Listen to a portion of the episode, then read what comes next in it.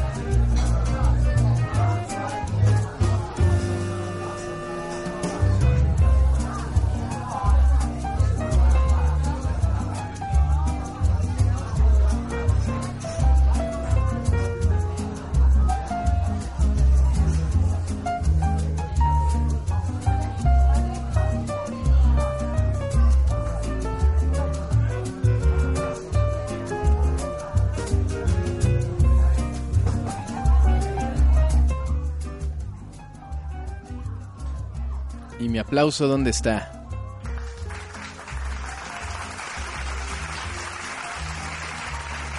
Ay, qué rico. Bienvenidos al lounge, al lounge de Den Show. Recuerden, miren, desde hace mucho tiempo he tenido problemas técnicos con mi mixer. Lo amo porque es portátil, pequeño, útil, amigable, pero algo le pasó debido a que pues también es económico, entonces unas por otras, ¿no? Entonces yo creo que se ensucia con facilidad por dentro y hay que ir a limpiarlo y no he podido ir a limpiarlo. Entonces no he podido llevarlo a que lo limpien. Entonces, este... Bueno, el chiste es que cada vez que lo llevo de viaje, como que se mueve lo que yo ya le había ajustado y ya lo había dejado fijito, se mueve, entonces en lo que lo vuelvo a poner, me tarda un poquito más. Solo les pido, por favor, a los que nos estén escuchando justo en vivo y en directo aquí en Mixler, que si oyen que si, me, si mi voz se atenúa, se atenúa, se atenúa, eh, baja de volumen, avísenme, avísenme para darle sus pues sus madracinis, ¿no? Ahí pac pac pac pac para que se ajuste. Les doy la bienvenida a este lounge, al lounge de Densho que vengo directamente, llegué del aeropuerto, aventé todas mis cosas, saqué el equipo de audio, este llegué a la gerencia del lounge de Densho corriendo, instalé pedí mi bebida agradable, mi agüita con mis verduritas. Y este, y pues aquí estoy. Aquí estoy prácticamente voy aterrizando, así tal cual, tal cual. Entonces, este les voy a contar ahorita qué fui a hacer. Eh, bueno, principalmente fui a ver al ser amado. Este a mi novia Ali, ustedes bien lo saben, que vive allá. Entonces, este, pues la fui a visitar. Y eh, aprovechamos para ir al concierto de The Legend of Zelda Symphony of the Goddesses. Que miren, yo no, es, no le sigo la pista a The Legend of Zelda este, Symphony of the Goddesses porque lo vi dos veces aquí en la Ciudad de México. Y, y pues como que dije, pues ya no sé si lo vaya a volver a ver porque realmente este no de por sí para que me lleven a mí a un a un recinto eh, grande para escuchar lo que sea me cuesta mucho trabajo. O sea yo soy de salas pequeñas sala Olin Jolinsley este la Silvio Revueltas la, la Nezahualcóyotl. Entonces este yo frecuento mucho esos auditorios pequeñitos tranquilos eh, este, pues así de conciertos, pues realmente a mí me gusta ir a conciertos de música. eh, y, ya mi época con- de, presentaciones o de recitales de música popular. A mí me gusta decirles recitales a las presentaciones de, pues, de la música popular, ¿no? Como que mi, mi maestra a chingadazos me obligó a... Mi maestra de música me obligó a decirle conciertos única y exclusivamente a los orquestales. y las presentaciones en vivo o los recitales son para la música popular. Perdón, así me acostumbro, pero ya sabemos de qué estamos hablando, ¿no? Entonces, este, pues para las presentaciones de música popular y eso, pues ya tuve mi época de ir a bastantitas. Y ahorita ya, si te va a venir Paul McCartney, ay, güey, otra vez a ver al, al Paul, pues siempre es agradable, pero pues cada vez es menos sorpresivo, ¿no? Vamos, vamos, pues yo, yo antes iba mucho, pues llevaba mis boletitos de descuento por- de mi escuela. Y nos, bueno, a los alumnos de la academia nos hacían descuentos chidos. Ahí en la Nezahualcóyotl, en la Olinyolinstli, que ahorita ya está acabando la temporada, ¿no? Ya le quedan como dos conciertos más y cierran la temporada. Luego hay unos conciertos especiales de, de diciembre, Navidad, el, el Cascanueces ahí en la Nezahualcóyotl, que es tradición. Este, después vienen un par de de enero y febrero, pues hay, algunas presentaciones que de, este pues, presentaciones especiales, pero pues lo chido, lo chido empieza en marzo, ¿no? La, la nueva temporada. Ah, mira, Kirosawa es voluntario de amigos de Funam. Ah, claro, vamos, vamos, a mí me encanta. A mí me encanta. Ah, consígueme unos del cascanueces, no, no seas culé, ándale.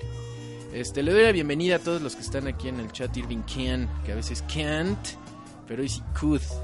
El Kirosawa, Mariani Nirem.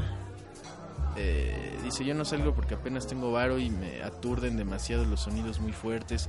Pepe Caboy, Kuretsusen, Daniel Gallegos Ibarra, que sí ha ido al foro del tejedor. Sí, claro. Conozco casi todos los foros de todo aquí en la Ciudad de México, no por payaso ni por sangrón, sino porque por mi trabajo me mandaron hasta el teatrito ese que está ahí por la gasolinería de por Héroes del 47, de acá de Parque de San, de San Andrés, acá en Coyoacán. Hasta ese conozco. Ahí me tocó ir a ver a, a Eduardo España en una... No es cierto, no. Me encontré a Eduardo España en una, en una obra de teatro así de esas indies raras, donde siempre alguien se suicida o se encuera. No puede haber una obra de teatro independiente si alguien no se suicida o si alguien no se encuera. Eh, o si alguien no se echa un poema. Eh, Papiroflexo. ¿Quién se lleva el Game of the Year? Callen. Eh, Javi Can. Hola Daniel Avilés. Ay, güey. Hola, este, Javier Canario. el, cura, el consen, Emilio Vázquez, su primer lounge, qué bonito. Bienvenido, Daniel Gallegos Ibarra, programa apps. Bueno, ahí ese era la- la- el precopeo, ¿no? Ya todos los mensajes de ahí atrás. David Casteleiro también, un saludo. Shaker también. El estremecedor. Starshoes, ¿cómo estás? Los zapatos de la galaxia. Eh, pues ya están, ¿no? Bueno, entonces, eh, ahorita les cuento qué tal estuvo el, el concierto Master Waka, hola. Em, el concierto de Zelda. Pero antes que nada quería pedirles un favor a todos los que están escuchando esto. Este, no sé, miren, la verdad no sé. He estado eh, un poquito incomunicado porque independientemente de mi visita, fíjense que yo, este, pues ando casi sin internet cada vez que voy a Monterrey. Y aparte, pues, trato de bloquear el tiempo, pues, para estar con el ser amado, convivir con la familia, etcétera, etcétera. Y pues la verdad casi estoy, estoy incomunicado, ¿no? Al grado de que tenía 99 plus mensajes en Messenger, imagínense. Digo en, en Messenger, en WhatsApp. Entonces, de por sí, ni lo uso, pero déjenme ver aquí, Ale. A ver, espérame. Es que lo tengo por aquí.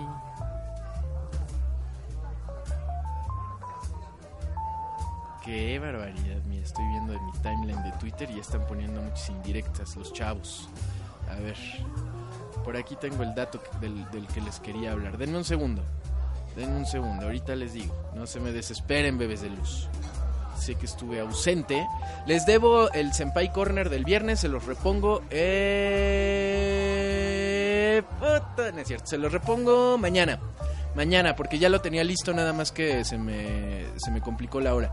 Mañana hay show clásico y Senpai Corner. Y este. Y el jueves les repongo el. el, Launch de Densho Golf con BGM en español. Y el viernes hay Senpai Corner de la semana más Launch de Densho Golf. Entonces va a, ver, va a estar buena esta semana. Va a estar ocupadita, pero. Pero pues bueno, hay que echarle ganas. A ver, por favor, pongan atención. Pongan atención. Se solicitan donadores de plaquetas y sangre. Por favor. De cualquier tipo de sangre, no importa. No importa. Si son A, A plus, A negativo, este, AB, AB negativo, AB positivo, O más, O menos, este, B, B más, B menos, no importa. Cualquier tipo de sangre, solo se necesitan donadores, ya perpetuamente. El lugar es el Banco de Sangre del Instituto Nacional de Ciencias Médicas y Nutrición Salvador Subirán, con Z. Salvador Subirán. La dirección es en calle Martín de la Cruz sin número, Colonia Belisario. El código postal es 14080, la delegación es Tlalpan y el acceso directo es por la puerta 3 del instituto. Lo único que necesitan hacer es presentarse en ayunas para valoración. O sea, no coma nada un día antes desde las 10 de la noche. Este, no haber, y no haber consumido grasas dos días antes de asistir. Los horarios son de lunes a sábado, de 7 y media a 11 y media de la mañana. Y por favor háganlo a nombre de, esto es importante, apúntenlo. Oh, hasta le bajé, ¿vieron? Carlos Flores Torres, número de registro en el instituto 29 20 91. Repito, Carlos Flores Torres 29 20 91. Gracias.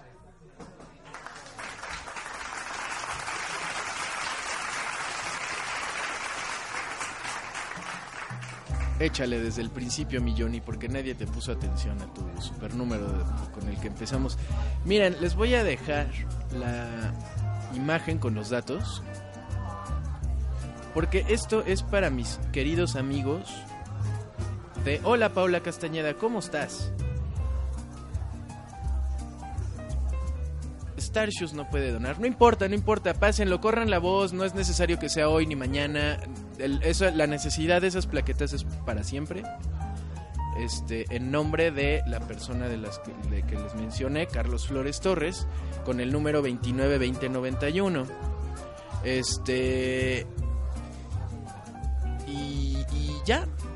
Eh, esto es porque realmente son amigos muy cercanos que yo quiero mucho. Este, también Axel necesitaba por ahí ayuda. Axel Chelis, si quieres pon Axel Chelis, aprovecha el, el, si no eres tú, discúlpame, pero según yo sí eras tú. Este, aprovecha el foro para que para que compartas tus necesidades. A ver, pues miren, de, de que no haya nadie, a que a lo mejor haya uno o dos personas de toda la bola, pues igual, ¿no? Si no lo decimos, pues nadie se va a enterar. Si lo decimos con uno que caiga es suficiente, ¿no? Entonces, este, pues les agradezco mucho su cooperación. Este es el papá de mis de, de, de mis amigos de Soul Kawaii. Entonces, este, pues les suplico que, que corran la voz aunque sea, ¿no? Eh, muchas gracias. Y eh, bien, pasando a temas menos, este, pues menos complicados, ¿verdad? Porque pues estos, los, las cosas de problemas de salud, este, oh, es que me mandó un mensaje mi novia Ali, extraña mucho, yo también le extraño mucho hasta las lágrimas, la verdad. Pero bueno, no importa, no importa. Hay que echarle ganas, hay que echarle ganas. O sea, sí importa, pues, pero hay que aguantar, hay que aguantar.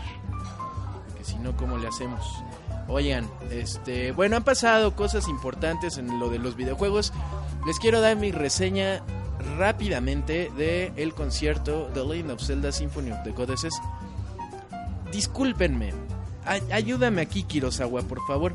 Resulta que escuché un rumor, leí en Twitter un rumor sobre que la, que la Orquesta Sinfónica de la Ciudad de México, que es la que ha estado tocando los conciertos de Zelda cada vez que se presentan aquí, eh, que lo han hecho en el Auditorio Nacional y en Arena Ciudad de México, si no me equivoco, que dicen que hicieron playback.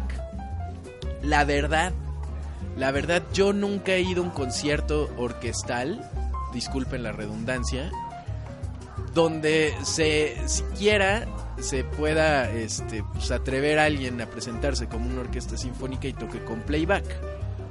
La verdad lo dudo mucho. No dudo que ocurra porque es posible, pero debido a la extrema sincronía de los músicos que tienen que tener para tocar y que bueno, si van a tocar con la exactitud de la pista, pues ¿para qué hacen playback? O sea, no es como si no alcanzaran las notas altas y por eso tienen que hacer un playback. Si van a poner los dedos en las notas para que, para que alguien así meticulosamente diga, es, no están tocando, están haciendo playback. Bueno, si lo están haciendo, pues para qué se toman la molestia realmente de hacer playback si pueden tocarlo. Entonces, la verdad, no se puede. O sea, sí existe la posibilidad, sí, sí, estoy seguro que sí se puede. Estoy seguro que... Pero pues es algo así como para una película o para algo así, pero presentarse en un recinto y arriesgarte que dentro de, por lo menos 5 mil personas un, un ojo experto se dé cuenta y te reclame por fraude, ¿para qué te arriesgas? ¿Para qué van? Para, o sea, para mí se me, a mí se me hace algo absurdo. Y estuve leyendo realmente que incluso, incluso, incluso se argumentaba que era porque, la que porque les cobraba más la orquesta por ensayos y que la empresa no quería pagar más de, este, estos ensayos. Ahorita les digo el nombre de la empresa. Uh, the Legend of Zelda Symphony of the Goddesses Wiki. Eh, bueno, la verdad con un negocio tan grande, tan serio. No son circos de, de, esos que te llevan el, el, el, el show de, del corto de Frozen, ¿no? Así al... A, a Colima, ¿no? Hacía una semana del estreno. Ven a ver el show oficial de Frozen a Colima. Estreno mundial, ¿no? Ya saben que en eso se las gastan. Digo, no estamos hablando de una este de una de una producción del, como del, circo de la chilindrina pirata, ¿no? O del circo de Kiko, ¿no? Estamos hablando de una producción de Jason Michael Paul Productions. Eh, tiene otro nombre su empresa, según tengo entendido, que es la que está produciendo estos eventos, estos conciertos. Eh, que de hecho yo tuve la oportunidad de ver el primero de estos eventos. Fue muy curioso porque nos agarraron eh, distraídos a todos, nadie sabía que eso iba a pasar. Fue por el 25 aniversario de Zelda, en la última conferencia que Nintendo dio en el auditorio antes conocido como Nokia Theater, después le cambiaron el nombre a Microsoft Theater, fue la, última conferencia, si no me equivoco, y si me equivoco fue la penúltima conferencia de Nintendo que dio con el estilo viejo del E3 que salía Reggie Fils-Aimé o en su momento salió Peter Main con Howard Lincoln, como lo recuerdo en mi juventud, y después quien tomó la, batuta de las presentaciones fue Reggie Fils-Aimé o este Satoru Iwata, Shigeru Miyamoto, este, etcétera, etcétera, ¿no? Em, pero según yo fue el último o la última o la penúltima conferencia que Nintendo dio así. Y por el 25 aniversario de Zelda abrieron la terminaron la conferencia anunciando una serie de conciertos llamados Symphony of the Goddesses y terminaron con como con 10 minutos de música orquestal en vivo ahí enfrente de nosotros en un espacio muy pequeño y la verdad fue sorpresivo y agradable este, ver a esta banda tocar.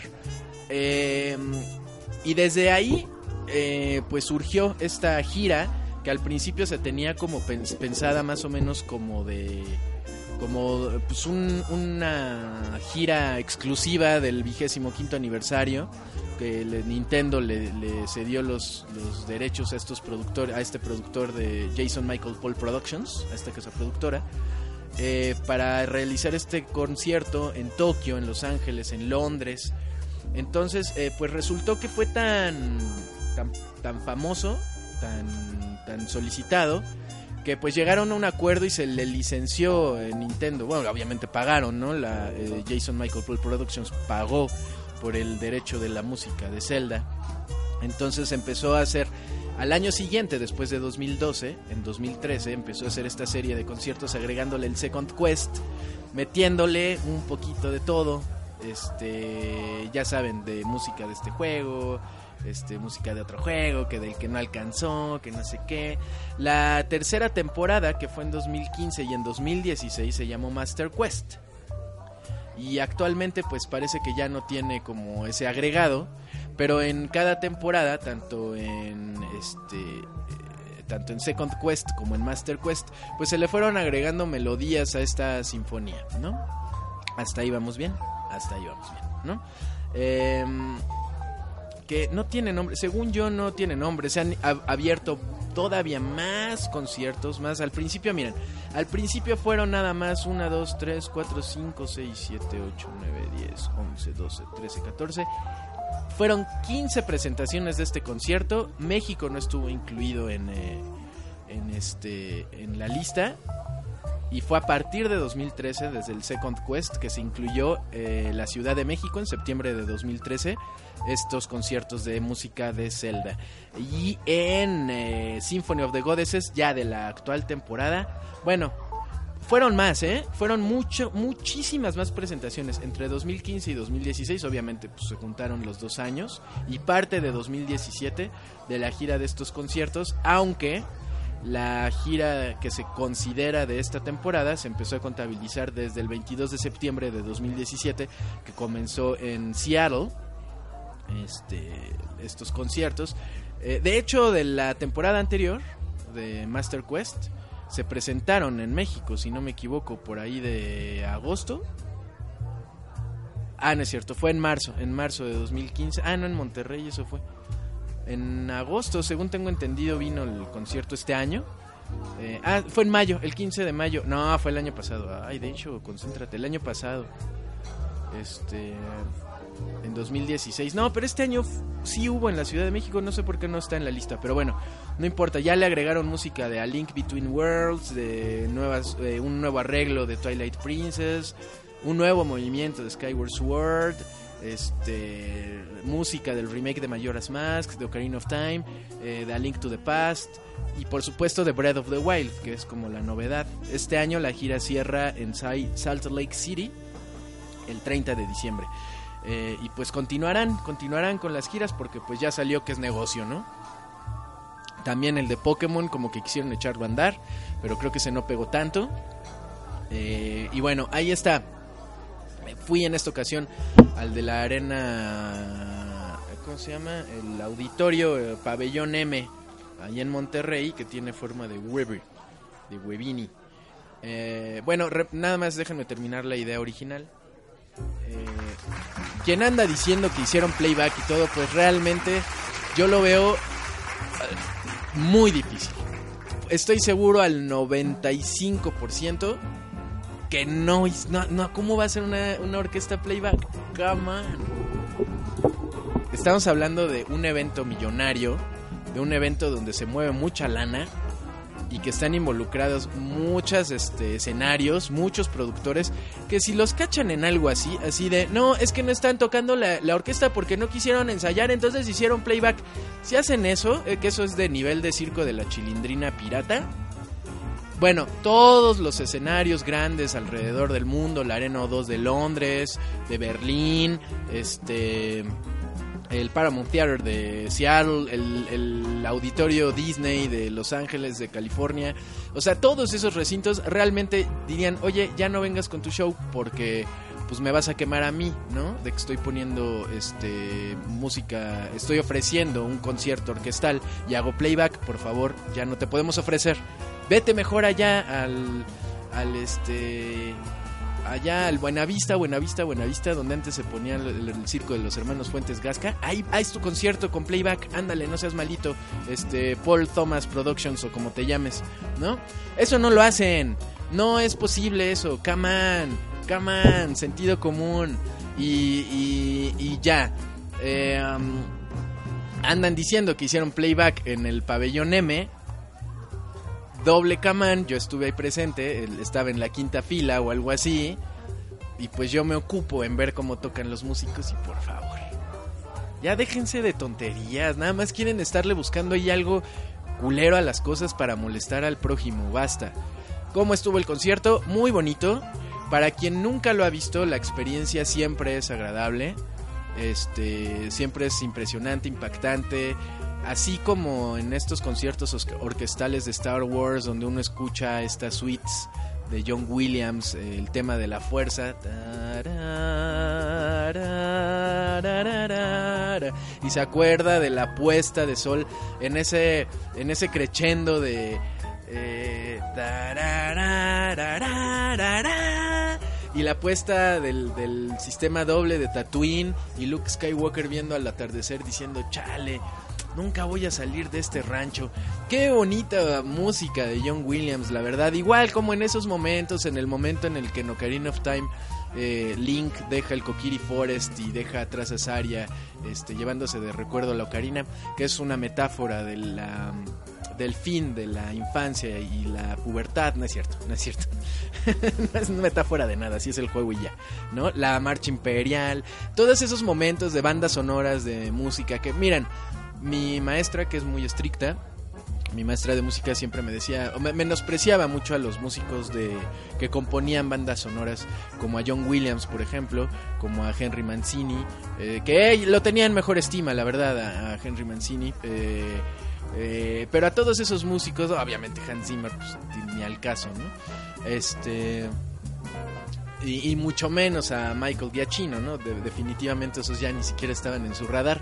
Pero en el caso específico de, alguna vez de con mi maestra María Luisa, este, estuve platicando de John Williams que me decía, mira, John Williams es un gran escritor, es un gran ejecutador. El problema que yo veo, y me decía, este, con su sabiduría, ella es muy sabia, es una de las personas más sabias que conozco en el planeta Tierra.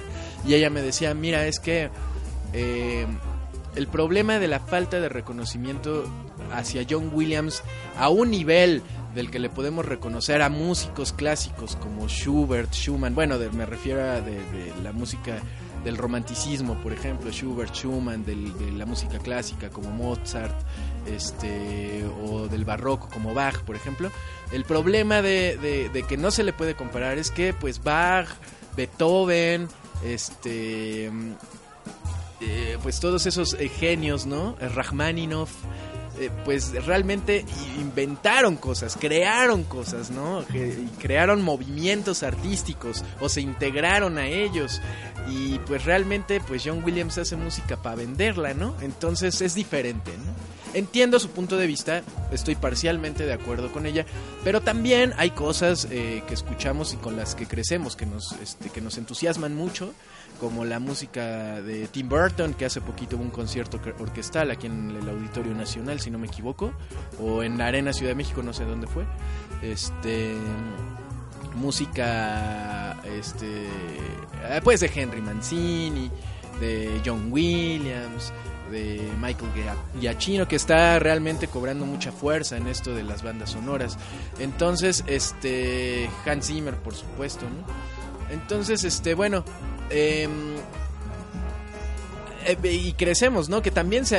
Y digo, estamos hablando de músicos de cine que, musicalizan cine, ¿no? Que orquestan cine, la música de cine. No estamos refiriéndonos absolutamente ni, remotamente a los que componen música de videojuegos, que hay un montón de genios olvidados en el pasado. Eh, y que obviamente ustedes saben que no puedo hablar de música de videojuegos sin mencionar al maestro, al amo, al dios Koichi Sugiyama, eh, que es el realmente el parteaguas de la composición original de bandas sonoras de videojuegos. Eh, cabe recordar que este que originalmente el tema de Zelda no iba a ser como fue compuesto por, por, Koji Kondo, ¿no? Entonces, pues bueno, así músicos que me puedan mencionar de, música de videojuegos este reconocidos a ese nivel, pues quién, ¿no? O sea, realmente nadie, incluso el compositor del tema de Metal Gear, que es el, el- uno de los temas icónicos de los videojuegos, al final terminaron por olvidarlo y enterrarlo en el olvido porque se robó este Tapi, o no sé quién fue el compositor. Creo que Tapi fue el arreglista, pero no fue si no estoy seguro si fue el compositor. Este pues prácticamente se robaron el este el, el tema de un escritor ruso que compuso a principios del siglo XX. Se lo piratearon como 60%. Y al final dijeron, este, pues saben qué, que después de que ya les avisaron, oigan, la familia del compositor todavía es heredera de los derechos y pues ya estamos en pláticas y ya nos cayeron y pues saben qué, ya no la usen. Por eso dejaron de usar el tema del Metal Gear, el del primero, eh, desde el Metal Gear Solid 4 creo. Creo que en el 3 le hicieron ahí, metieron ahí un coqueteo al tema, un sampleo. Pero creo que desde el 3 dejaron de usarlo. La última vez que lo usaron así abiertamente y de hecho con un arreglo de Harry Gregson Williams fue en Metal Gear Solid 2. Entonces, este... Pues eh, bueno, pues así de músicos de videojuegos de, ese nivel de John Williams, pues eh, vamos.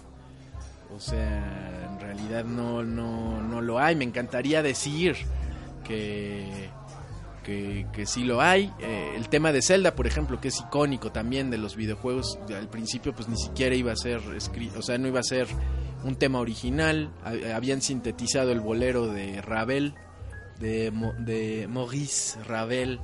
Este, lo habían hecho de 8 bits.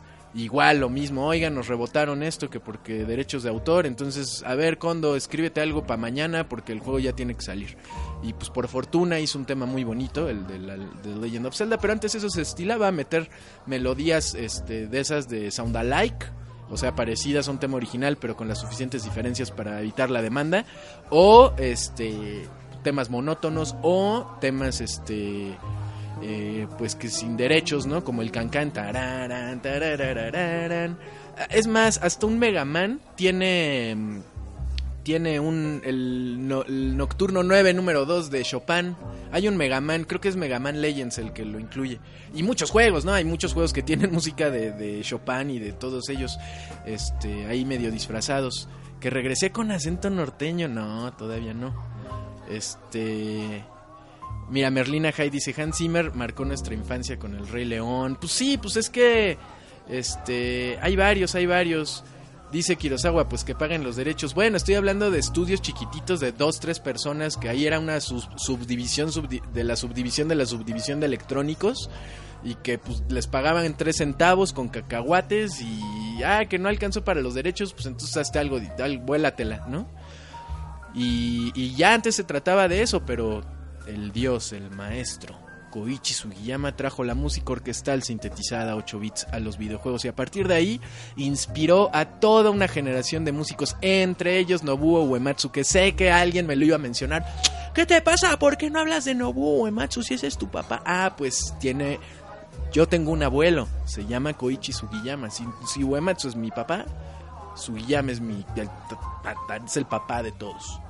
Entonces, este ah, la música de Seiji Yokoyama, muchos músicos este de también este, ¿cómo se llama? Este se me olvida Kikuchi, Kikuchi, el el compositor de la música de Dragon Ball, que de hecho él, él, él, él es muy famoso, este Kensu, Kensuke Kikuchi, si no me equivoco, Kensuke Kikuchi, ¡ay! Se me, siempre se me olvida el nombre, pero él, de hecho una vez fue una coincidencia extraordinaria que un día me fui a mochilear al norte de la isla de Honshu de Japón, así agarré mis cosas, dije ahí se ven. Y me fui como dos semanas a, a, pueblear yo solo, ahí a recorrer pues lugares que yo no conocía. Este y llegué hasta la punta de, de Honshu. Mi intención era pasarme casi casi nadando a Hokkaido, obviamente pues no. Eh, tuve que abortar ese plan, pero este llegué a Aomori, que es uno de los de unos un pueblo muy chiquito, importante para la economía japonesa porque es el mayor productor de manzanas del país. Eh, y alrededor de esa zona, que pues realmente pues no hay nada, ¿no? Es pueblo chiclero, ¿no? Aomori es, o sea, la Benito Juárez es más grande que Aomori, la verdad. Eh, y, y bueno, pues estando ahí sin hacer nada, pues me la pasé relajado, la verdad, reflexionando sobre las manzanas y la vida, ¿no? Eh, ahí está muy bonito, hay un puerto muy bonito, el sol muy azul, el clima muy frío, ideal para, para, sembrar y cosechar manzanas rojas y de todos los colores. Uno podía asomarse al barandal del puerto y se veía una aglomeración peculiar de medusas de mar. Eh, el sonido de las gaviotas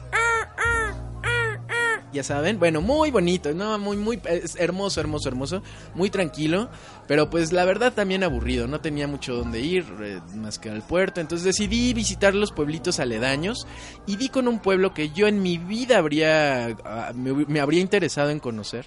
Se llama Hirosaki. Este...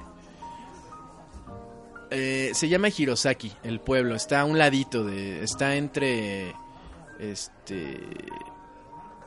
Mm, ¿Cómo se llama este pueblo? Eh, ay, no me acuerdo cómo se llama esta ciudad. Este. Está por ahí por Aomori. ¿No? Entonces, este. Me moví a, a ese pueblito, Hirosaki se llama el pueblo. Y este. Uy, se le bajó mi... Espérame, me salió un letrero de... A ver si no me corta Mixler porque... Me mandó un letrero de que mi internet anda payaseando. Pero bueno, hola, Meuta Febrina.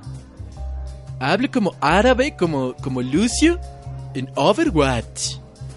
Um,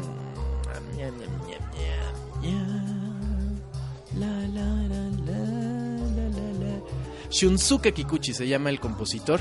Eh, andaba yo en Hirosaki y resulta que Hirosaki es un pueblo que curiosamente fue uno de los principales accesos del norte, porque la religión eh, cristiana y católica llegó por varias partes a la isla de Honshu, llegó por este por varias partes, no llegó por un solo puerto y trataron de evangelizar obviamente Japón, llegaban de Portugal, llegaban de los Países Bajos, de Inglaterra, entonces trataron varias veces de meter la religión católica y, protestante, no, no sé si protestante, pero de esas ondas, ¿no? Y Hirosaki fue un lugar importante de acceso a estas religiones occidentales y en Hirosaki hay muchas iglesias eh, católicas y cristianas. Entonces me dio mucha curiosidad porque yo en realidad yo nunca había entrado a una en Japón. Eh, me encontré como tres o cuatro. Imagínense, el mapa de Hirosaki que te dan en la estación de tren. Una de las mayores, eh, de las cuatro atracciones que hay en Hirosaki para turistas. Una de las cuatro atracciones para turistas, oíganlo bien, es el centro de atención a turistas. no más, o sea, no hay nada. Y, o sea, pues abrías el mapa que te encontrabas en la estación de tren. Y había, a ver, aquí, este, bienvenida a Hirosaki, turista. Aquí, pues no hay nada, la verdad. Eh, vinieron unos güeyes a, este, a mediados del siglo XVI o, XV. Y pues, quisieron meter la religión católica y no pudieron. Pero ahí hay unas iglesias. Y son iglesias, pues realmente chiquititas, ¿no? Como las gringas. Así como pues muy no no hay arquitectura no como aquí no como las iglesias de Puebla ni nada. O sea son realmente capillas eh, casi casi modernas. Realmente no se ocupó.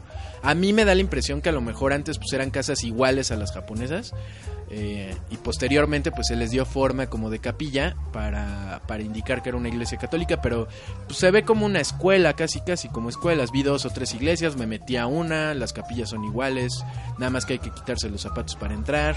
Me eché acá un Padre Nuestro para la suerte, ya saben. Este... Y ya recorrí Hirosaki en dos, tres patadas. Eh, fui al centro de turistas, está muy bonito, dan agua gratis. Me fui a un castillo que está por ahí en Hirosaki, pensé que me iban a asaltar. Recordé que estaba en Japón y dije eso es imposible, no me asaltaron. Pero como el, camino era de piedritas, yo caminaba y escuchaba un crujir detrás de mí. Y a lo lejos venían dos chavos. Y yo, no, ya valió madre. Y dije, un momento, o sea, sí estoy solo, pero no estoy en México. Entonces ya me tranquilicé. Em, eh, fui en invierno, entonces eh, oscurecía súper temprano, súper, súper, súper temprano. Como a las 5 ya estaba negro todo. Entonces, este, me agarró una un chubasco ahí en, en Hirosaki. Me la pasé muy bien, la verdad. Este, un pueblo muy bonito. está, si un día tienen oportunidad de ir, está bien nostálgico porque se ve bien setentero. O sea, toda esta onda, este, como aquiresca, como medio cyberpunk, como enka, como, como que entre japonés occidentalizado, pero setentero. Todo eso todavía se puede ver en Hirosaki, es increíble. La verdad está bien bonito para como de pieza de museo esa ciudad. Y después me, informé más sobre, sobre Hirosaki y resultó que Shunsuke Kikuchi es de ahí, el compositor de la música de Dragon Ball. Y, em, y bueno, había un, un adagio entre productores de televisión de los ochentas que decían, si Shunsuke Kikuchi compone la música de tu serie, va a llegar a primer lugar de rating. Y era garantía. O sea, realmente eh, tener a Shunsuke Kikuchi haciendo tu banda sonora entre los productores de televisión de aquel entonces eh, se garantizaban éxito. Está, teníamos, tenemos también a Seiji Yokoyama, un grande, para mí el maestro de las cuerdas, que falleció este año. Eh, por, su, por fortuna todavía tenemos ahí a Shunsuke Kikuchi, de 86 años, acá, echándole ganas. Pero bueno, este datito de que es de Hirosaki, pues fue como, aproveché, ¿no? Ahorita que estoy hablando de los compositores de bandas sonoras, etcétera, etcétera. Pero bueno, este, eh, continuando con esta lectura, pues, em, pues realmente eh, yo creo que, que sí tiene valor la música compuesta para bandas sonoras, especialmente la de los músicos que he mencionado. Eh, por supuesto, hay otro tipo de composiciones que, pues sí, efectivamente, se los limita la técnica, los limita la variedad, aunque no el gusto, ¿no? También, aunque te eches tus, tus melodías nada más con un círculo melódico, ahí con el círculo de sol. Ahí les va acá una rola que acabo de inventar. El mamá, préndele a la grabadura porque acabo de escribir otra canción. Otra, pero pues escribiste una hace tres horas, Alex. No importa, mamá, ahí les va el blues en los videojuegos. Estaba Mario Bros. cantando en el autobús. Su hermano Luigi Bros se quedó a media luz. El blues de los videojuegos. Ahí está, Alex Lora, gracias. Este, a lo mejor, a lo mejor, a lo mejor hay quien le gusta. A mí de repente hay canciones así, de ese tipo que me gustan, eh, de la música popular. Pero bueno, hay una diferencia. Y entre John Williams y Bach, bueno, hay otro, otros siglos de diferencia, ¿no? Pero siento que en algún momento, pues, miren, así de simple si nos estremecen las bandas sonoras de ballet, de ballets como el Cascanueces, o como La Bella Durmiente, o como El Lago de los Cisnes, escrito por el estupendo ruso eh, eh, Pietr Tchaikovsky, y que podemos considerar a Tchaikovsky uno de los románticos más importantes de la música del siglo XIX, pues bueno, del finales del 18, principios del 19, bueno, entonces es que le hacemos de todos. Entonces John Williams, la verdad, podría ser uno de los grandes compositores de finales del siglo XX. Why the fuck no, ¿no? Pero bueno, este, ahí está. Y em, escuchar la música de Zelda en, este, en esta versión orquestal de Symphony of the Goddesses, al principio, la primera vez que lo vi, me pareció una idea inconclusa, pero buena. Porque bueno, una sinfonía, por ejemplo, como la de Pedro y el Lobo, si tienen la oportunidad de escucharla. O, por ejemplo, ¿qué otra les puedo recomendar? Bueno, hay un montón, ¿no? Eh, por ejemplo, Simba del Marino. ¿No? También que, pues, tratan de contar, este pues estas, estas historias, ¿no? Yo, bueno, o sea, a mí me gusta mucho este Pedro y el Lobo de Prokofiev, em, que realmente cuentan estas historias a, través de la música de, en forma como episódica, a veces con un narrador, como en algunas ocasiones llegan a, presentar el Cascanueces.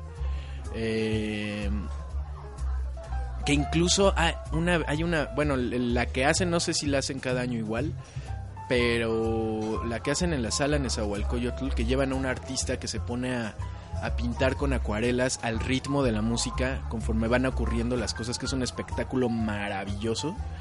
Este. Y que de hecho narró un amigo mío, un actor mío, un, que es amigo mío que se llama Luis Miguel Lombana, que él estuvo narrando este, estas versiones del Cascanueces con música orquestal, obviamente, ahí con, con, orquesta y todo. Es, es, un espectáculo muy bonito, no se lo pierdan. Pero bueno, entre estas variaciones que hacen de presentaciones de, orquesta y todo eso, de clásicos, eh, pues realmente a mí me gusta cómo van contando la historia. Y, creo que basta con cerrar los ojos y escuchar y que la música te haga sentir los momentos de, de tranquilidad, los, los, los, este, los, los pastorales, por ejemplo, eh, los momentos de, persecuciones o de angustia. Eh, la verdad es que se aprecia mucho la, ver, a los músicos tocar, em, eh, que es a, mí me, gusta mucho. Em, y creo que eso es lo padre de ir a esos conciertos.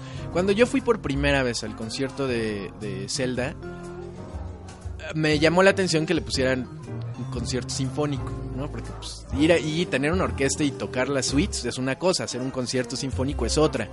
Entonces, este, con, suites me, me refiero a las piezas aparte. Y ya lo había comentado en alguna otra ocasión. Realmente hacer una una pieza orquestal de melodías que escuchábamos en los videojuegos que realmente tenían una duración de minuto y medio y la ponían en loop. No era una composición así como de ahora sí, me voy a lucir, no, ni siquiera Sugiyama lo hacía, ¿no? Él hasta estaba consciente de que, de que no podía extender una pieza por más de minuto y medio sin ponerla en loop, es decir, que repetirla una y otra vez, como la canción de un pueblito, por ejemplo, porque pues tampoco había que mamársela, ¿no? O sea, era, pues tranquilo viejo, no hay tantos beats, ¿no? No tenemos tanta memoria, Ches Guillama, no mames, ¿no? Córtale a la mitad nomás. Entonces, pues tenían que hacerlo melodías pequeñas, eh, repetitivas, pegajosas, que para mí el, este Koji Kondo es un genio para eso. Eh, es más, es más, Koichi Sugiyama podrá ser un dios para mí lo que sea, pero entendió mejor Koji el contexto que Sugiyama. Sugiyama, por supuesto, él propuso, él metió la música orquestal a los videojuegos. Pero quien le entendió así de no, no, no, mira, eh, va así, fue Koji Kondo, ¿no? El tema de Mario Bros. es, es perfecto. El tema de Zelda es perfecto. Así, fin, no hay más. Entonces, este. Hacer estas melodías cortas, hacerle, reescribirlas como música orquestal, hacerlas así, así todas prosopopélicas, así payasonas, con, con, con 88 instrumentos frente a una audiencia de, de 2.000 personas para erizarles la piel. Bueno, es el tema de la estrella de Mario Bros. No mamen, ¿de dónde van a sacar? Para hacer una suite de 5 minutos. No me chinguen, ¿no? Entonces, este. Hay música que se presta para eso, como la música de RPG, como la que compone Nobuo Ematsu, por ejemplo, el mismo Koichi Sugiyama. Eh, pero de la música de Zelda son realmente piezas más cortas. Entonces yo me imaginaba, bueno, pues van a ser suites. Ya he escuchado muchas adaptaciones orquestales de la música de Zelda. De hecho, una escrita por, eh, por Koichi Sugiyama, arreglada por Koichi Sugiyama para los Orchestral Game Concert del 95, del 96, del 94, allá en Japón. Que también hizo la de Link's Awakening y que me hace llorar cada vez que la escucho. Este, son arreglos muy bonitos, pero son suites.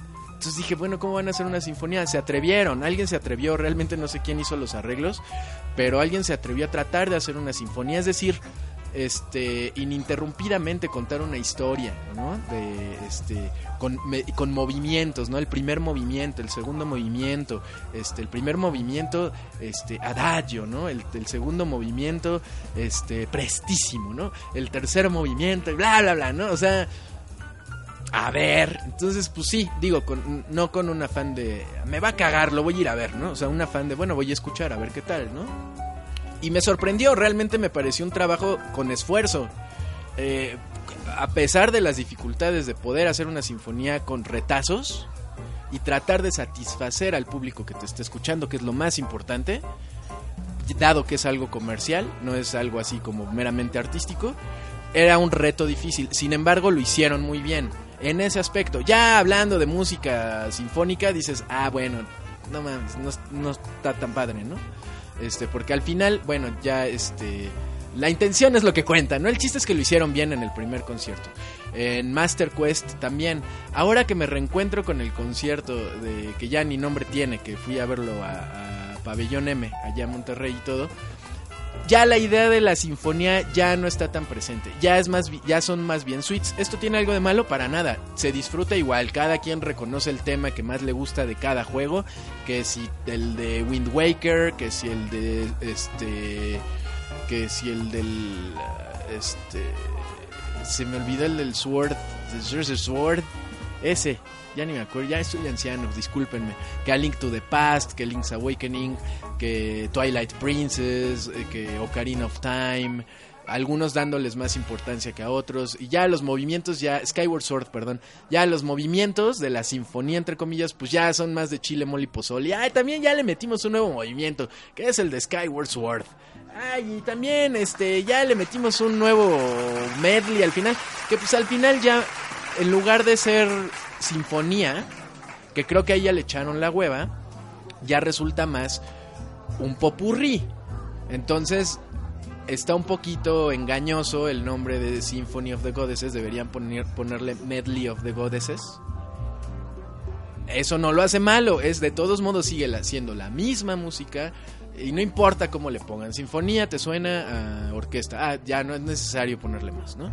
La verdad es un gran espectáculo, es un espectáculo que vale mucho la pena por apreciar la música eh, orquestal, la música culta, no en el sentido de menospreciar la música popular, sino pues la música de estudio, ¿no? La, la, música que te lleva a, encontrarte con los orígenes del mismos de la música que escuchamos actualmente y, que es la base de la música popular, incluso de grandes músicos como Led Zeppelin, incluso hasta hasta Ray Manzarek de los Doors, este, de repente honraba a Chopin en, sus composiciones. Este, digo, todos, todos los músicos de la actualidad eh, que se esfuerzan y que son realmente los grandes, tarde o temprano se han encontrado con los, los titanes de la música, los que pusieron las bases de la actualidad, pues los reconocen, se quitan el sombrero y dicen, bueno, pues ojalá hubiera sido tan grande como ellos, ¿no? Entonces, tener la oportunidad de ir a estos conciertos realmente abre las puertas a, otra perspectiva de la música. No solo de videojuegos, sino a la música en general. A mí me fascinó estar en el concierto este, me sigue estremeciendo la música de, orquesta, me sigue estremeciendo la música de Zelda, eh, siempre me estremece. Realmente ustedes no están para saberlo, pero un día estaba escuchando la, un día estaba tenía un deadline, estaba en la madrugada con un poco de presión, este, laboral y tenía este puse se me ocurrió poner ahí uno de mis viejos discos de música orquestal de Zelda y estaba escuchando la música y me quedé escuchándola y, me conmovió o sea me conmovió a las lágrimas no solo porque son composiciones poderosas arreglos orquestales poderosos eh, sino porque realmente te remiten a, a, un momento eh, em, bueno, personalmente a mí me remitió en aquella ocasión a un momento eh, inocente de mi vida, un momento pueril, a un momento donde me asombraba ver un cartucho dorado, donde me asombraba saber cómo llegar a, un castillo, de, cómo vencer al dragón que te echaba bolas de fuego, de, cómo no perderte en el bosque, de imaginar qué te esperaba al final pero que realmente te ocupabas de, superar el, nivel donde te habías atorado. Un momento donde no había expectativa de, ni, positiva ni negativa, ¿no? Simplemente nos dejaba nos dejábamos asombrar por la aventura. Y es lo que dice Shigeru Miyamoto en alguna de las intervenciones de, de estos conciertos que, que, traen ya pregrabados algunos mensajes, tanto de este de ¿cómo se llama el productor actual de Zelda? Eiji que se me olvidan ya los nombres, de Shigeru Miyamoto, Koji Kondo, este dejan unos mensajes pregrabados que ponen al principio del concierto, a la mitad y al final. Y, y Shigeru Miyamoto precisamente dice, bueno, pues yo realmente este eh, lo que quería hacer con Zelda era que el personaje creciera junto con el jugador, ¿no? Que viviera una aventura donde le permitiera madurar en ese lapso que dura la aventura de Link y que el jugador encontrara a sí mismo madurez, ¿no? O sea, que creciera, que, que descubriera. Y ese sentimiento de descubrimiento, de aventura, de, de llena de nostalgia, ¿no? Al escuchar la música, que es, pues realmente la música es un medio de transporte más, ¿no? Entonces eh, estaba escuchando y esa música me estremecí, me conmoví hasta las lágrimas y, y en ese momento decidí que nunca me iba a separar de la música de Zelda. Eh, y, ya fui me tatué, el- ya saben, el de siempre, ¿no? El Highland Crest acá en la nuca para ser único y original. Este... Y este... Y eso fue lo que pasó. Eiji Aonuma me recuerda a John Jr. Muchas gracias. Este. Y. Y ya, al final, pues esa fue como la, Esta es la reseña que les puedo dar del concierto de Zelda. Si a ustedes les gusta Zelda, si les gustan los videojuegos, si les gusta la música orquestal, una de las tres o, o las tres, pues es un concierto imperdible, la verdad. Si no han tenido oportunidad de verlo, hagan el esfuerzo. Si, si lo presentan en una ciudad donde no les queda cerca o lo que sea, realmente hagan el esfuerzo porque vale la pena. Y también quiero remontarme a mis años de juventud. Eh, donde pues imaginarte estar en un concierto de música de videojuegos orquestal cuando yo solo lo podía escuchar en mis, en, mis discos importados que me costaban un ojo de la cara y ahorros de toda la vida para conseguirlos y que lo ponía en mi reproductor de CD y ahí como colegiala me, me sentaba ya a ver, a ver el aparato mientras escuchaba la música y movía las patitas. Este pues la verdad es que pues hace 20 años, eh, esto ya es como, vamos al concierto de Zelda, no, qué hueva, pues vamos al de Pokémon, ay no, ching tu madre, vamos a monear mejor, tráete unos Vive 100 y vamos acá a, picar a la banda. Entonces, o sea, nosotros, en, si esto hubiera ocurrido en mediados de los 90, si debe haber un concierto orquestal de Zelda en Ciudad de México, hubiera sido un gran sueño, ¿no? La verdad, y no lo desaprovechen, ¿no? También es, es, es cultura realmente, o sea, este, eh, cualquier, cual- cual- cualquier cosa que, que- que ha- hagamos como sociedad, de, de cualquier manifestación o expresión artística, pues eh, merece por lo menos la oportunidad de verse una vez. Y no anden de juiciosos como yo, que nada más le ando buscando el, el afroamericanito al arroz a todo lo que hago. Por otro lado, cerrando ya el tema, discúlpenme que me haya extendido con este tema.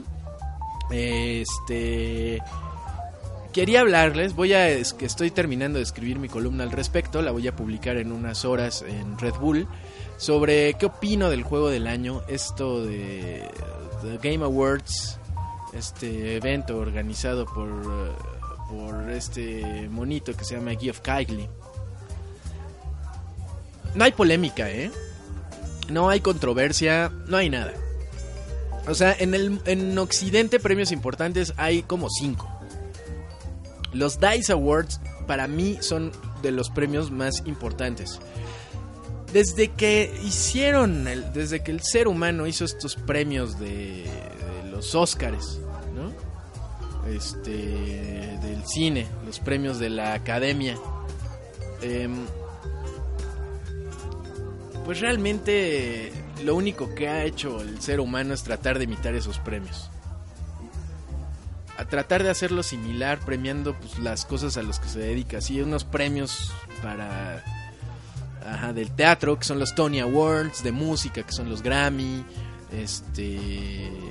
De televisión, que son los Emmy, por lo menos en Estados Unidos, los Ariel, aquí, los Foca, los Raspberry, los Foca no existen, son invento mío este el- todos esos premios que realmente de repente sale alguien a organizarlos y o, o- para o, o para ensalzar el gremio o para hacer negocio que es el caso de Geoff Keighley pero pues son premios pues realmente innecesarios. A pesar de que parezcan que son un mal necesario y que de alguna manera impulsen el consumo eh, y el interés por, por el, la actividad o lo que sea, en este caso de la producción de videojuegos, la, la, la distribución, la compra, obviamente, que lo fomentan y que sin este tipo de premios pues hay menos interés, ¿no? Entre el público por consumirlos.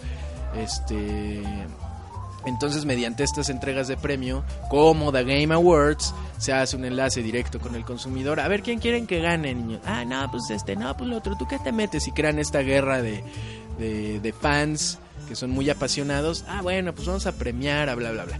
Normalmente lo que se, se hace, por ejemplo, en los premios de la academia, es este pues desde la primera vez que, que, salieron en este en los 30, ¿no? Si no me equivoco.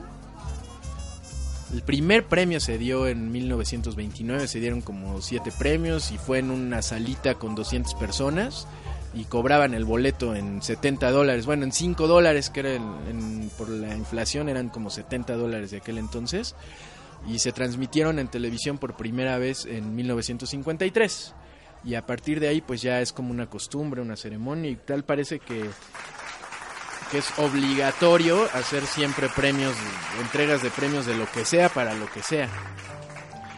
En el caso de los videojuegos, siendo una industria de entretenimiento similar al cine, a la televisión, a la música, este pues, primer mana de estos, pues desde siempre pues ha existido la intención de hacer unos premios formales similares a los premios de la academia, que los premios de la academia pues en realidad este pues son nada más como para fomentar realmente la producción, la distribución y el consumo.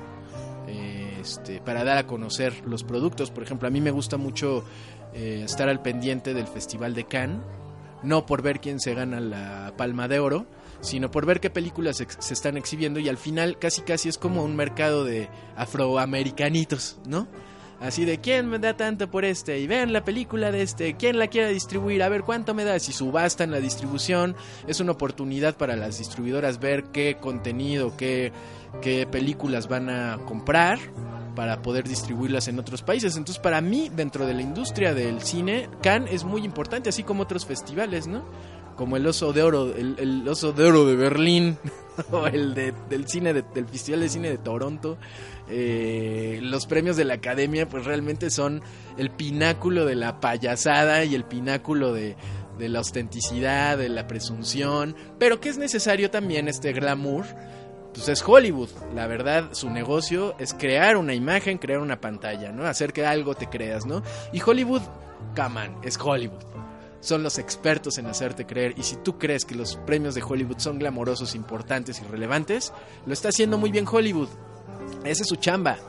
Y lo hacen perfectamente cada año. Y cada año es la misma. Ay, esos pinches premios culeros, no sé qué, no sé qué. Pero ahí están. Ahí están. Y que les bajan el rating y que empiezan a inventar otra cosa para que se interesen en estos premios, ¿no? Y cada. Hay, hay, hay, hay presentaciones feas, hay presentaciones padres, pero no me digan que no todo el mundo al día siguiente de los premios de la academia, es decir, los Óscares, todos están hablando del tema. Mal o bien, están hablando del tema y es algo que siempre hace muy bien Hollywood. Y eso también sirve para fomentar el consumo, eh, por supuesto, este, además de ayudarle a los, a los que están formando este gremio, que el año que entra va a estar bien delicado eso, por todo lo que está pasando de, de que estuvieron encubriendo incluso este, cabecillas de Hollywood a estuvieron pues ahí solapando, ¿no? De alguna manera las acciones manchadas de abusadores, eh, que en el caso de Kevin Spacey, de Louis C.K., que fue los que más leí, más al tanto estuve, porque realmente admiro su trabajo, pero pues de ninguna manera debieron pasarse de lanza. Y es, es una cosa bien rara, porque hay mucha gente que está diciendo, no, es que exageran, ¿cómo les quitan el trabajo por eso? ¿No? Una cosa no tiene que ver con la otra. La acción que hace una empresa privada contra el empleado por conveniencia de la imagen de la empresa es pedo de la empresa. Si ellos deciden ya no contratar a Kevin Spacey, no están rompiendo ningún, ninguna cosa legal, a menos que esté estipulada en un contrato que estén violando. Pero pues si los si Kevin Spacey y Louis C.K. no le están haciendo de tos ni sus abogados, ni hay ningún comunicado que diga Louis C.K. fue, fue despedido injustificadamente y no se cumplió el contrato y vamos a hacer cumplir, a hacer que la empresa con la que teníamos el compromiso eh, cumpla con lo estipulado en el contrato. Fuera de eso, y no lo han hecho, la empresa privada tiene todo el derecho de decirle no a quien quiera y háganle como quieran, como ven. ¿eh? Y así es. Entonces la, el, el, tema de, no, es que eso no tiene nada que ver. Ah, ahora es la Santa Inquisición. Ahora están casando, maestro, pues así es la modernidad. Y no tiene que ver con, con un juicio moral, ¿eh? No tiene que ver con una persecución sobre autoridades morales autoimpuestas. O sea, una cosa es eso y otra cosa es que te cachen. Y si te cacharon, mano, pues lo peor que puede, lo mejor que puedes hacer es disculparte y, y agachar la cabeza para que no te vaya peor, ¿no? Y si cacharon a Kevin Spacey metiéndole mano a los actores y ese güey, y ya todos se la sabían, ¿no? Así de ese güey, mira, tú ve con Kevin Spacey y te va a checar el aceite ese güey. O sea, y pues aguántate, si quieres estar en la obra, pues te vas a tener que aguantar, mano. ¿No? Y habrá quien sí se las habrá prestado de a gratis, eh, eh, entusiasmado, otros que no, pero los que no querían y eso, que, y que no tenían opción, así de... Porque sí, claro, claro, siempre está el, el, el argumento, ¿no? Oye, pero este, pues sí tenía la opción, ¿no? No aceptar el trabajo, ¿no? Vivir sin trabajar con él, ¿no? Sí tenía la opción, ¿no? Pero bueno, es algo muy complicado que no es de un solo color, que no sabemos la situación de las víctimas, pero las personas que han estado en una situación de abuso, y lo digo personalmente, porque yo he estado en situaciones de abuso físico, sexual, realmente no sabes qué hacer. O sea, estando ahí, no sabes qué hacer. Y no digo que todo tenga que ser así, ¿no? Habrá personas que se ponen pendejas y, oye, ¿qué te pasa, pendejo? Me vale madre si no me das trabajo después de esto. Chinga tu madre, pon unos putazos, ¿no? Tal vez. otros casos, te paralizas, no sabes qué hacer, ¿no? Entonces, este. Y no sabes qué hacer después, ¿no? O sea, que, que digas, ¿y ahora quién le digo? ¿Quién me va a creer? ¿Qué voy a hacer, no? Y digo, en, en, en el caso mío, que no pasó de, a mayores por fortuna, pero que sí ocurrió, y que yo durante dos años yo estaba estresado, o sea, y no es broma, no estoy exagerando ni nada, o sea, durante dos años yo solo lo hablaba con mi mejor amiga y mi mejor amiga me daba opciones así de, oye, ¿quieres que te acompañe? ¿Quieres que denunciemos? Pero ¿cómo? ¿Cómo? O sea, ¿qué haces, no? Y en, en mi caso fue un desconocido. Ahora imagínense que le pases una persona que, que, sea tu jefe. Y no estoy hablando de abusos de, hacia la mujer, ni feminazi, nada. No, no, no. O sea, imagínense que tú estás acá sirviéndote agua en el garrafón y llega el presidente de la compañía, cierra la puerta y mocos, te acá te... te, te acá te sopesa acá, el, acá los chavos, ¿no? Así de, ¿qué pasó, Godinés? ¿Qué no quieres ir acá? Mira, acá, acá. ¿No quieres entrar al torneo de boliche? Mira, si voy a agarrar la bola y mocos, te mete la mano from behind y mo acá la, la, bola 14, ¿no? Y acá el pulgar en un lado, el, imagínate, ¿no? Que sea acá y el presidente de la compañía y ¿qué hacen, no? Habrá quien sí reaccione y órale pendejo y unos putazos y te corren, ¿no? Acá, pues ese güey me metió mano, pues sí, y me vale madre si me creen o no, ¿no? X, ¿no? Pero ¿qué tal que no? O sea, ¿qué tal que es algún güey que así es inseguro y que lo agarran y qué hace, ¿no? O sea, todos los casos son diferentes, cada quien sabrá su desmadre, pero por lo que se lee en los periódicos, si Kevin Spacey y Louis C.K. lo único que hicieron fue, oigan, ah, pues sí, perdón, ¿no?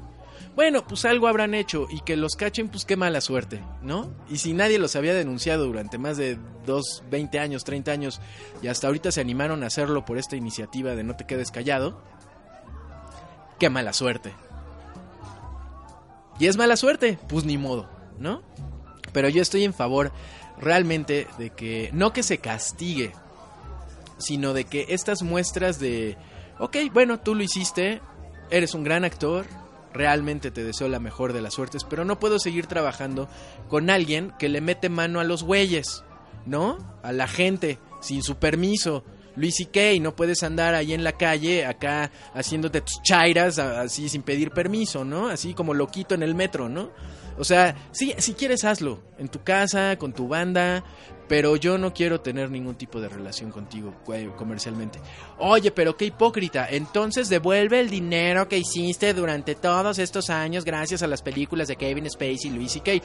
Probablemente sí sea hipocresía, tal vez, tal vez, pero ¿cómo le vamos a hacer entonces? ¿Borrar el pasado? ¿Eh? empezar de cero a partir de ahora, sin, olvidándonos de lo que hizo Kevin Spacey, Lizzie Kay y todos los demás, es complicado. Realmente no creo que haya una solución exacta, ni justa, ni precisa.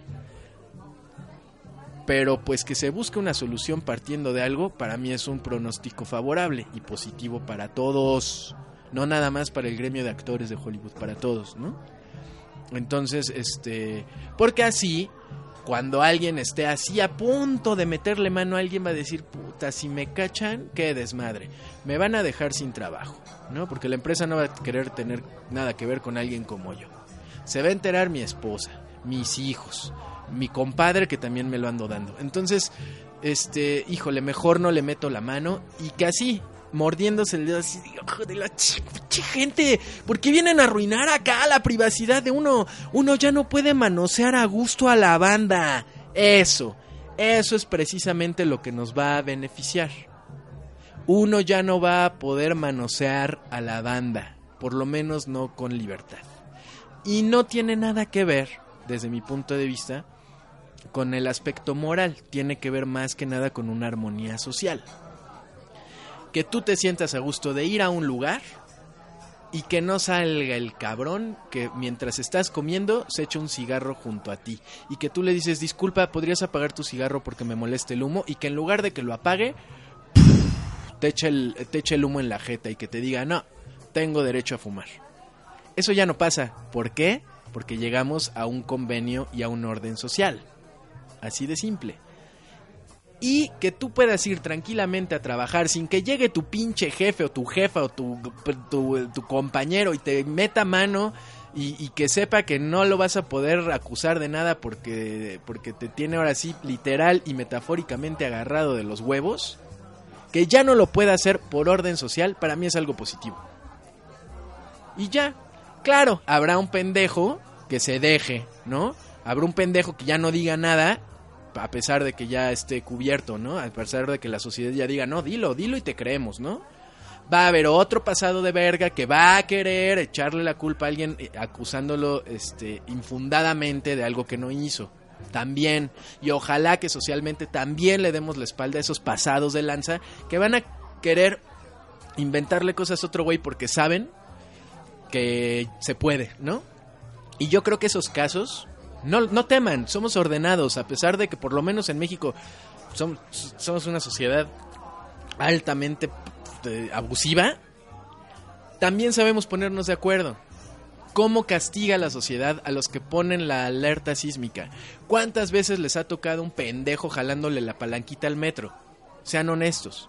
Los pocos, sí los hay, pero los pocos ¿Cuándo, ha sido, ¿Cuándo han visto que un pasado de verga no devuelve el cambio cuando se lo van pasando en el pecero? Por ejemplo. Sí hay, pero son pocos. ¿Por qué? Porque saben que si lo hacen, la gente se les ve encima. Porque aquí en México no te puedes meter ni con la virgencita, ni con la palanca del metro, ni con la alarma sísmica, ni con el cambio del pecero. Punto.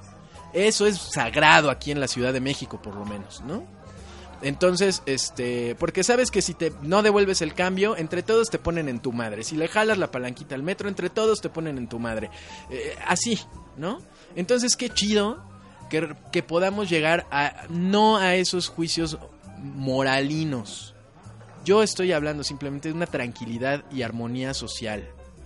¿No? general, en lugares públicos, en espacios de, laborales, en, espacios donde se conviva eh, eh, públicamente con los demás, ¿no? Ya lo que quiera hacer cada quien en su casa, si quiere que le pongan unos madrazos, si, si quiere que lo que sea, ¿no? Ya es cada quien, ya, pero que decida cada quien, ¿no? No sé cómo llegamos al punto de esto. Este, pero bueno, al final lo que se busca con estos premios de la academia es precisamente fomentar el consumo de cine, porque pues, es un negocio, tienen que mantenerlo vivo todo el tiempo, ¿no? No se pueden hacer güeyes con eso. Por otro lado, tenemos el negocio de los videojuegos, donde en realidad no ha habido premios a un nivel glamoroso como Hollywood, porque quizá no se necesiten es muy probable que no se necesiten, pero este afán de Geoff Kylie por hacerlos pasados de verga, maravillosos, hermosos, este, eh, glamorosos, espectaculares, es una necedad, en mi opinión. Pero dale chance, es su varo, es varo de la gente que se lo da, a mí no me importa. Si ustedes quieren andar ahí con el argüende de no, no, no, este juego del año no debió ser, este no sé qué, bueno, hay un montón de premios más, están los premios DICE, por ejemplo, que se dan durante la este, Game Developers Conference que se hace en febrero marzo en, en, San Francisco y que a mí me tocó estar en una de esas entregas de premios y realmente el, el, ambiente que se hace entre desarrolladores, que los mismos desarrolladores se dan premios entre ellos, me acuerdo perfectamente cuando pasó se ganó el premio creo que por diseño de sonido, casi no estuvo nominado a nada y cuando nominaron Juego del Año, hubo un aplauso porque no mencionaron un nombre que entre desarrolladores estaba casi casi vetado. Halo 2. Y eso fue en 2005. Halo 2. Ah, ah. Entre desarrolladores no era aceptado. Era más o menos como el Minecraft de aquel entonces. Bungie, te vendiste, putito nos traicionaste, nos diste la espalda. Entonces tu Halo 2 y tu Halo y tu lo que sea nos vale madre. ¿No? Te vendiste, puto. Ese era el mensaje. Y nominaron creo que solo a mejor música, no, no mejor banda sonora, sino mejor eh, ingeniería de sonido o algo así. Y dijeron, y los nominados en esta categoría de ingeniería en sonido o algo así son fulano de tal, sutano, mengano, Halo 2, ¡Bu, Un abucheo. Porque obviamente le tenían entre, desarrolladores, le tenían mucho rencor a Bungie. Porque se había vendido a un grande. Al imperio. ¡Wow! La impresión de estar ahí y que le aplaudieran a un juego indie de una vaca que repartía cosas en una bicicleta, que se llevara la ovación. Le aplaudieron también un poquito a, a um, Katamari Damashi este, no me acuerdo quién ganó aquella ocasión el juego del año, pero pero es un ambiente diferente. ¿Cuál es el propósito entonces? ¿Deben tener un propósito los premios? Pues de alguna manera sí, ¿no? Pues todo, ¿no? Debe tener un propósito, si lo hacen, si no, pues ¿para qué? Pero por ejemplo, los premios estos de The Game Awards, por supuesto que tienen un propósito. Geoff Keighley tiene que darle de comer a un montón de gente de su staff, ¿eso está mal? Claro que no. No, pues tiene todo el derecho, tiene el, ingenio para ir con las compañías y convencerlas de que le den varo para hacer este espectáculo que cada vez tiene mayor difusión a través de internet y que tenía ya 10 años haciéndolo en Spike TV. Y que no logró vender nada y que no logró este que se le reconociera como unos premios glamorosos como de Academy Awards, porque en realidad es un terreno diferente completamente. No se pueden hacer unos premios así. Es como si quisieras hacer una una final de Roland Garros de fútbol, donde toda la gente esté callada, porque te gusta cómo se hace, ¿no? Así de, ¿qué? O sea, no, no, una en el fútbol van los hooligans a gritar, en el tenis todos van a quedarse callados, en el, el béisbol es una cosa, y así, ¿no? Entonces, como esta obsesión de querer hacerlo igual de, que, eh, con las palabras y con invitados, con un, con un eje conductor, presentar los juegos, es, no se puede. Y aparte está naco. O sea, realmente The Game Awards es una nacada. Eh, es una nacada eh, cínicamente comercial. Nadie se acuerda de los premios cuando empezaron en 2014, que eran tres pinches horas y que dos horas eran de puros trailers de juegos que iban a salir. Por favor, es como realmente este ir a, querer, eh, a pensar que es un lujo ir a jugar a las máquinas demostradoras de Sanborns. Es lo mismo. O sea, todos esos premios y todo es, es, es un acto meramente mercadotécnico de Game Awards. No hay ningún valor ni enriquecimiento para la industria salvo que te sigan vendiendo juegos. Es lo único. ¿Es útil? Sí. ¿Necesario? No, porque puede haber otras formas de fomentar el consumo sin caer en esta nacada. Pero bueno, ahí está. ¿Sobra? No. ¿Falta? Tampoco. Es una de más. Y hay varias entregas de premios. Ustedes encuentren la suya, su favorita, si es que les gusta ver quién gana o quién pierde The Game of the Year. Este año, pues ya las nominaciones, ya las votaciones ya pueden ser en línea y puede uno votar por su favorito. No sé cómo va a estar el asunto de las este de las entregas de, cómo va a votar la banda ni nada. Pero este... Bueno, al final ahí están. No podemos tildarlas de que son malas ni buenas, porque simplemente están. Desde mi punto de vista, es un trabajo útil para echar el, a andar el motor mercadotécnico, porque te van a enseñar los juegos que vas a poder comprar este, para Navidad, eh, los juegos de oferta, vas a poder este, ver los trailers de juegos que van a lanzar el año que entra para que vayas ahorrando, algún anuncio especial, este, van a enaltecer eh, tal vez no con tanto este fundamento, tal vez, quién sabe. Van a enaltecer el trabajo de otros. Seguramente le van a dar un, premio a Kojima por algo, que es cuate de, de Geoff Keighley. Eh, algún numerito musical por ahí. Este, como cuando salió esta Stephanie Josten cantando la canción, qué barbaridad, de, de Metal Gear Solid 5, una cosa, era una cosa entre surreal, entre de risa, entre conmovedora para algunos, eh, pero bueno, tampoco se trata de ir a fuerza en contra, ¿no? Vamos a hacer unos premios parodia o que las categorías de The Game Awards son una basura. No, o sea, cumplen con una función, ¿no? Y, y, la función es echar a andar esos productos. Que la gente los tenga en mente todo el tiempo y que participen y que puedan medir también la, la la, la, cómo consume eh, la audiencia, ¿no? A través de los votos, pues también son encuestas que realmente se traducen en números, que se traducen en estadísticas, que les sirve tanto a los organizadores como a las compañías, pues son resultados de, ah, mira, esto nos funciona, esto no. ¿Ustedes cómo creen que funcionan los motores de búsqueda babies? Funcionan exactamente igual, ¿no? Entonces, ¿por, ¿por qué te aparece tu pop-up de ¿Cómo ven a Google que me pone acá mis este mis banners de gay si no soy gay? Bebé. es por tus, eh, por tus costumbres de búsqueda en Google, no salen de a gratis, no sale para todos lo mismo, ¿no? Entonces, este bueno, eh, yo les digo que no se no muerdan todas las balas.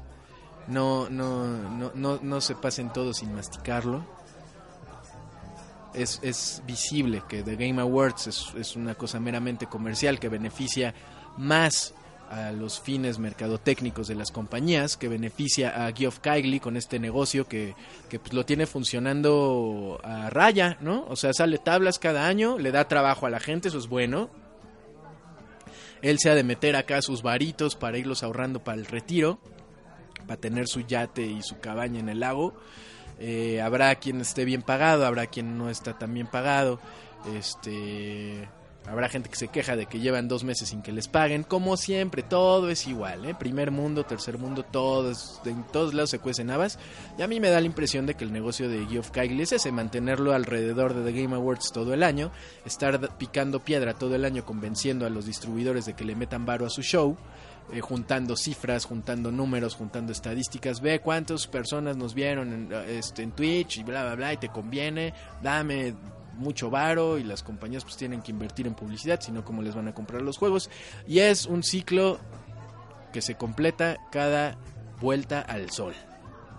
Y ya, si otros premios, como les decía, de los DICE, eso refleja y, y, eso también trae beneficios, pero más bien como para impulsar la creatividad de los desarrolladores, este pues para echarles para que le echen ganas a estar creando, inventando, eh, que se ayuden entre ellos a descubrir nuevas tecnologías.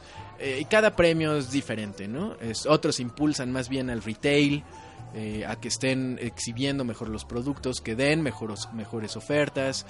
Entonces, bueno, gradualmente cada quien irá encontrando el, su show predilecto a mi parecer es difícil que se haga una entrega de premios como la de, de, Academy Awards. Para eso se tendría que hacer una mesa de desarrolladores selectos que se pongan de acuerdo, crear una sociedad no lucrativa, este, que los votantes sean anónimos, como en el caso de los Academy Awards, que son alrededor de 3.000 miembros, si no me equivoco, eh, o 2.000 miembros anónimos, eh, más o menos como los premios Michelin, que también este, tienen eh, catadores gourmet anónimos para que no se pierda el propósito ¿no? de estos premios, de premiar realmente el esfuerzo, el trabajo artístico de un, de un individuo o de grupos de trabajo y no nada más premiar a Mario Sunshine porque vendió un chingo, ¿no? Eh, hablando de unos premios como esos. Si quieren unos premios donde premien a, Mario Odyssey porque vendió un chingo, ahí está The Game Awards. Tan tan. Y por eso luego llegan los los este los Star Wars Battlefront 2 que ya lo están saboteando que porque es pay to win. Y nada más acuérdense de cuando Activision este compró eh, Candy Crush y compró King más o menos para darse una idea de cómo funcionaba. Y luego Electronic Arts le quiere ganar el mandado. Total Ah, y luego Blizzard nos tiene ahí en el casino eterno con Overwatch Babies. Hoy no va a haber Twitch porque realmente tengo muchas cosas que hacer mañana. Estuve ausente dos días en la Ciudad de México, así que tengo que ponerme al corriente. Muchas gracias a mi mujer que llega y me dice, tranquilo, tranquilo, respira por la nariz, sácalo por la boca. Muchas gracias, eres mi balance, amada mía, Ali. Te agradezco mucho y a todos los que están participando en el chat. Muchas gracias por estar aquí. Mañana los escucho con función doble, show de Densho Clásicos, además de Senpai Corner, del de la semana pasada. El jueves los espero aquí con BGM en español y launch de Densho Golf. Eh, y el viernes los espero con Senpai Corner, el de esta semana, más launch de Densho Golf también. ¡Qué barbaridad! Está muy ambicioso como The Game Awards, ¿se dan cuenta? Eh, muchas gracias. Voy a dejarles los saludos a los que estuvieron aquí conectados. A Jesús Daniel, Miguel Ángel Jim, Luis Figueroa 11. Ya van en el 11, me perdí de los otros 10. Nif Wolf, eliminado. Juan de Dios, Polo Trejo, Pedro Luis García, Axel Celis, Fus. ¿Dejaste tu onda o no eras tú? David Casteleiro, eh, Pablo de la Cruz, Macos Lion X que anda ahí brindando. Em, Ansus Vega, Ricaboy.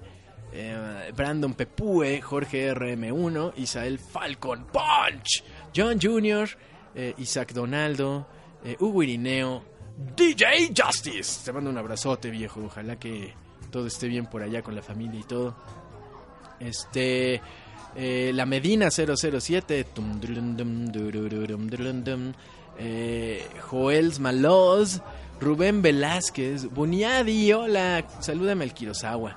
Eh, Merlina Hyde, eh, Oscar Kev May, Traco Antonio, Mambrú, que no se fue a la guerra, vino a escuchar el podcast, Chipe, Ex Darts 21, eh, Balti el Barbie. Ah, ya le mandé saludos a los zapatos de las galaxias, a Starshoes, a Balti el Barbie otra vez, a Irving Can, que a veces can't, pero hoy could, a Javi Can, que es más can de can de can, a mi amada Alice R eh, Kuretsusen 04, el Consent, eh, Amir Soto, Chocoboleada, atrás de ti, que quiero hacer una pausa, la Juzbanda, Alice R y yo, eh, aprovechando nuestro viaje a, bueno, aprovechando mi viaje a Monterrey, eh, fuimos de visita al Observatorio Alfa y fuimos al concierto, ya les hablé toda una hora de, de Zelda Symphony of the Goddesses, allá al pabellón M de Monterrey. Y grabamos unos videos de nuestra visita al observatorio y del concierto y de nuestros road trips. Y queremos compartirlo con ustedes para los Patreons. Este son, es contenido especial. Eh, para ahí, para las categorías que están ahí en, eh, estipuladas. Espero que lo disfruten. Edición de la Juzbanda. Muchas gracias. Idea original de la Juzbanda. Ejecución de la Juzbanda. Todo la Juzbanda. Sin ella yo soy 50% grasa. Em, ahora sí, retomo Amir Soto, Chocobolada, Atrás de ti, Kirosawa, Nucleum, eh, Starshoes otra vez, Roberto Márquez, Aldo Lawson, Israel Vidal, Mariani Nirem, Paola Castañeda 2, no vi la 1, no sé si le vaya a entender a la 2, Daniel Gallegos y Master Waka. Si se me fue alguien es porque no sale aquí en la lista. Es más, creo que Roberto Márquez Ortega no salió, pero pues le mando un saludo también. Yo te robé una ilustración en Twitter. Ah, déjalo checo. Este, porque les digo que anduve sin internet, entonces yo me pierdo. Yo los, cuando estoy en Monterrey con la Juzbanda, productora ejecutiva Alice R, yo me olvido del mundo, discúlpenme, pero pues ustedes ya saben, priorities. Pero ustedes no los abandono jamás, les repongo lo perdido. Entren a patreon.com diagonal densho, el podcast lo voy a dejar disponible a partir de ya, en unos minutos ya está arriba. Y y únanse al contenido semanal a partir de, una, de la donación de un dólar al mes. Tienen acceso a estos podcasts y por ejemplo a este video especial que vamos a compartir con ustedes en la semana. Este muchas gracias a todos y nos escuchamos mañana aquí en Densho Radio. Sin más les dejo el clásico. Stay classy. No como Geoff Keighley que es bien naco. No, ustedes no sean así. Stay classy